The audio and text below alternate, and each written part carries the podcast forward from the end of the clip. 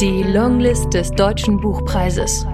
Präsentiert vom Podcast Radio Detektor FM.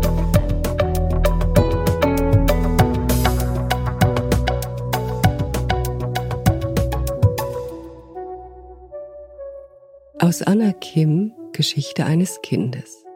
Gelesen von Christina Eretier. Im Jänner 2013, kurz nachdem Barack Obamas zweite Amtsperiode begonnen hatte, reiste ich in den mittleren Westen der USA, nach Wisconsin. Ich war vom St. Julian College eingeladen worden, das Sommersemester als Writer in Residence in Green Bay zu verbringen. Untergebracht war ich in der Gästewohnung der Universität, die sich im Erdgeschoss des Verwaltungsgebäudes befand, in einem Betonquader aus den 70er Jahren. Die Einrichtung stammte aus den 80ern, die Klimaanlage aus den 90ern. Seit den Nullerjahren konnte man die Fenster nicht mehr öffnen. Sie aus den Angeln zu heben oder gewaltsam herauszureißen waren die einzigen Optionen, um der Luft zu entgehen, die unaufhörlich durch das Gitter geblasen wurde, gemeinsam mit Staub, Rost und fein zerfallenen Rattenexkrementen. Manchmal hörte sich das Rauschen der Klimaanlage an wie Autolärm, selten wie das Tosen von Wellen. Meistens fraß sich der monotone Gesang in meinen Gehörgang, attackierte von dort aus mein Gehirn. Nur im Badezimmer war es leise. Ausgerechnet hier hatte die Belüftung ihren Geist aufgegeben. Nach einem Monat beschloss ich dem Hinweis einer mir wohlgesinnten Kollegin folgend, eine gewisse Jade Trutman aufzusuchen, die angeblich Zimmer vermietete, ausschließlich wochenweise. Seit Tagen schneite es ohne Unterlass. Der Schnee fiel unermüdlich, unerbittlich, überdeckte das von Menschenhand erbaute, löschte es aus. Die breiten Straßen waren verlassen, die sporadische Anwesenheit von Leben schien unbeabsichtigt. Einmal nur brummte ein Schneeflug an mir vorbei. Ich war zu Fuß unterwegs. Ich hatte mich nicht dazu durchringen können, ein Auto zu mieten, und da sämtliche Markierungen von einem dichten Weiß geschluckt worden waren, konnte ich es mir aussuchen, wo ich mich bewegen wollte, ob auf der Fahrbahn oder auf dem Gehsteig. Ich setzte meine Fußspuren stets auf unberührte Flächen. Neben den vom Himmel schwebenden, gleitenden und rieselnden Flocken waren mein Stapfen und Atmen die einzig vernehmbaren Geräusche. Keine Menschen, keine Tiere, keine Autos. Nicht einmal der Wind regte sich. Mir kamen die Worte Bachelars in den Sinn. Von allen Jahreszeiten ist der Winter die älteste. Ich wandelte sie ab in Von allen Jahreszeiten ist der Winter die jüngste. Sie bringt Kindheit in die Erinnerung, setzt alles auf Anfang. Ich brauchte lange, um Jay Trutmans Haus zu finden. Unter den zweistöckigen Betonbauten mit flachen Dächern und großer Einfahrt, denen die Holzhäuser, Farmhäuser in den 50er Jahren des letzten Jahrhunderts hatten weichen müssen, man hatte die Family Homes eigens für die aus dem Krieg heimgekehrten Veteranen gebaut, stach es zwar heraus mit seiner hellblau getünchten Holzverkleidung, dem Wintergarten, der einst eine Veranda gewesen war und dem Mansardenzimmer, das auf dem Dach thronte wie eine Krone. Die Hausnummer aber versteckte sich hinter einem Ahorn, weshalb ich die Woodlawn Avenue mehrere Male auf und abschreiten musste, um sicherzugehen, dass ich den Pfad, der zum Haus führte, auch mit gutem Grund betrat. Ich fühlte mich beobachtet, glaubte, obwohl ich niemanden dabei ertappte, überwacht zu werden. Zudem war das Grundstück der Trutmans das einzige, das umfriedet war. Ein Jägerzaun und ein Schild zeigten dessen Grenzen an. No trespassing. Ich hatte mich verspätet. Als ich an der Tür klingelte, verfluchte ich den Schnee, jegliche winterliche Romantik war verflogen.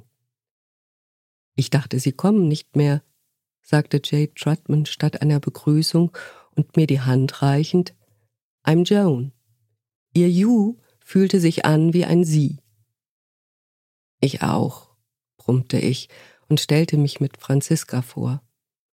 Can I call you Fran? Sie sah mich fragend an. Ich nickte und spähte an ihr vorbei ins Wohnzimmer, wo es nach Butter, Vanille und Zimt duftete. Sie sind also die Autorin aus Österreich, sagte Joan. Wieder nickte, noch immer spähte ich. Sie grinste. Dann kommen Sie mal rein. Coffee Cake nannte sich das himmlisch duftende Gebäck, und es kam mit so vielen Tassen heißem Kaffee, wie ich trinken konnte. Nach der ersten fühlte ich meine Hände wieder, nach der zweiten meine Füße. Auf die Zehen musste ich noch warten. Am Ende der dritten Tasse einigten wir uns darauf, dass ich noch am selben Tag einziehen würde. Joan versprach, mich hin und her zu chauffieren. Ich unterschrieb den Mietvertrag, ohne das Zimmer gesehen, ohne das Kleingedruckte gelesen zu haben. Es reichte mir zu wissen, dass es im Kakus Nest wohltuend still war. Die Stille war, wie ich bald nach meinem Einzug merkte, das Gestaltungsprinzip des Hauses. Nichts durfte laut, gar schrill sein, nichts hervortreten. Das Radio, das in der Küche stand, schwieg unter der Woche, nur am Wochenende war es ihm erlaubt zu sprechen. Das Gerät war so alt wie ich, funktionierte trotz allem einwandfrei, wenn man davon absah, dass die Musik gedämpft klang. Dem Plattenspieler im Wohnzimmer fehlte die Nadel und dem Kassettendeck die Kassette. Joan glaubte, sie weggeworfen zu haben, konnte sich aber nicht mehr daran erinnern. Die einzigen Geräusche, die im Haus zu hören waren, kamen von draußen. Das Zwitschern der Vögel, die in den Büschen und Bäumen im Garten lebten, das Brummen von Motoren, das aufgeregte Plaudern der Nachbarn. Besonders Ada Birkins unermüdlicher Sopran bohrte sich in die Stille. Das akustische Ödland spiegelte sich im Farbschema der Innenräume wider. Die Einrichtung war grün, braun und beige. Wobei die Teppiche grün waren, die Möbel braun, von Natur aus oder in einem Braunton lackiert. Und sämtliche Textilien und Tapeten beige. Die Tische, Stühle und Regale schienen alterslos, da sie keine Verzierungen aufwiesen. Sie waren zusammengezimmerte Holzbretter. Die Teppiche und Vorhänge wiesen ebenfalls keine Muster auf. Sie wollten reine Flächen sein. Die Couch imitierte den Tisch in seiner Formlosigkeit, versuchte sich als braune Bank. Die Tapete war im Laufe der Jahre nachgedunkelt. Ich vermutete von Polarweiß über Naturweiß zu beige. Auch meine Vermieterin hielt sich an die Hausfarben. Vergeblich war ich auf der Suche nach schillernden Farbtönen oder ausgefallenen Schnitten. Sie besaß offenbar bloß schlichte Hosen und Röcke, die sie mit den immer gleichen Blusen und Westen kombinierte. Zuerst dachte ich, dass das Bauwerk seine Bewohnerin infiziert, sich Joan dem Diktat der Stille gebeugt habe. Mit der Zeit aber begann ich zu begreifen, dass es genau umgekehrt war.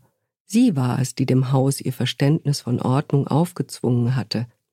Ihre zerbrechliche Gestalt, ihr dünner Hals, die mageren Arme und Beine, die feinen silbrig weißen Haare und ihre zarte blasse Haut standen im Gegensatz zu ihrer dunklen, kräftigen Stimme, die immun gegen jede Art von Widerspruch war und während des Sprechens sogar noch an Festigkeit gewann. In ihren Augen aber lag eine Unsicherheit, die mich überraschte und berührte. Anfangs genoss ich die Stille. Ich entdeckte, dass sie aus Geräuschen und Tönen besteht, aus Klängen, die sich zu Melodien zusammenfügen und einem Rhythmus unterliegen dass Vorhersehbarkeit wesentlich für ihre Genese ist und es möglich ist, dem etwas zu lauschen, das dem Nichts verwandt ist, dass sie der Ort ist, an dem sich das Flüchtige festhalten lässt, länger als einen Augenblick. Ich fühlte mich frei, befreit, sobald ich das Kuckucksnest betreten, die Treppe in den ersten Stock erklommen hatte. Ich genoss es der Welt den Rücken zuzukehren, sie auszusperren, und ich beschloss, mein Büro im Institut nicht länger aufzusuchen. Es erschien mir absurd, ein solches Geschenk in den Wind zu schlagen. Drei Stunden pro Woche, jeden Dienstag von fünf bis acht Uhr abends verbrachte ich in der Universität, die restliche Zeit war ich im Kloster, wie ich Jones Haus bald nannte. Die Anwesenheit der Klosterfrau hörte ich zwar nicht, fühlte sie aber.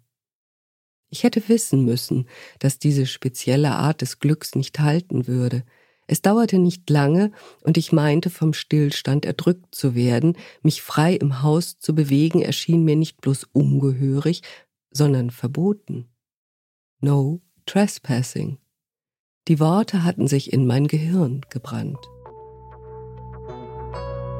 Die Longlist des Deutschen Buchpreises. Präsentiert vom Podcast Radio Detektor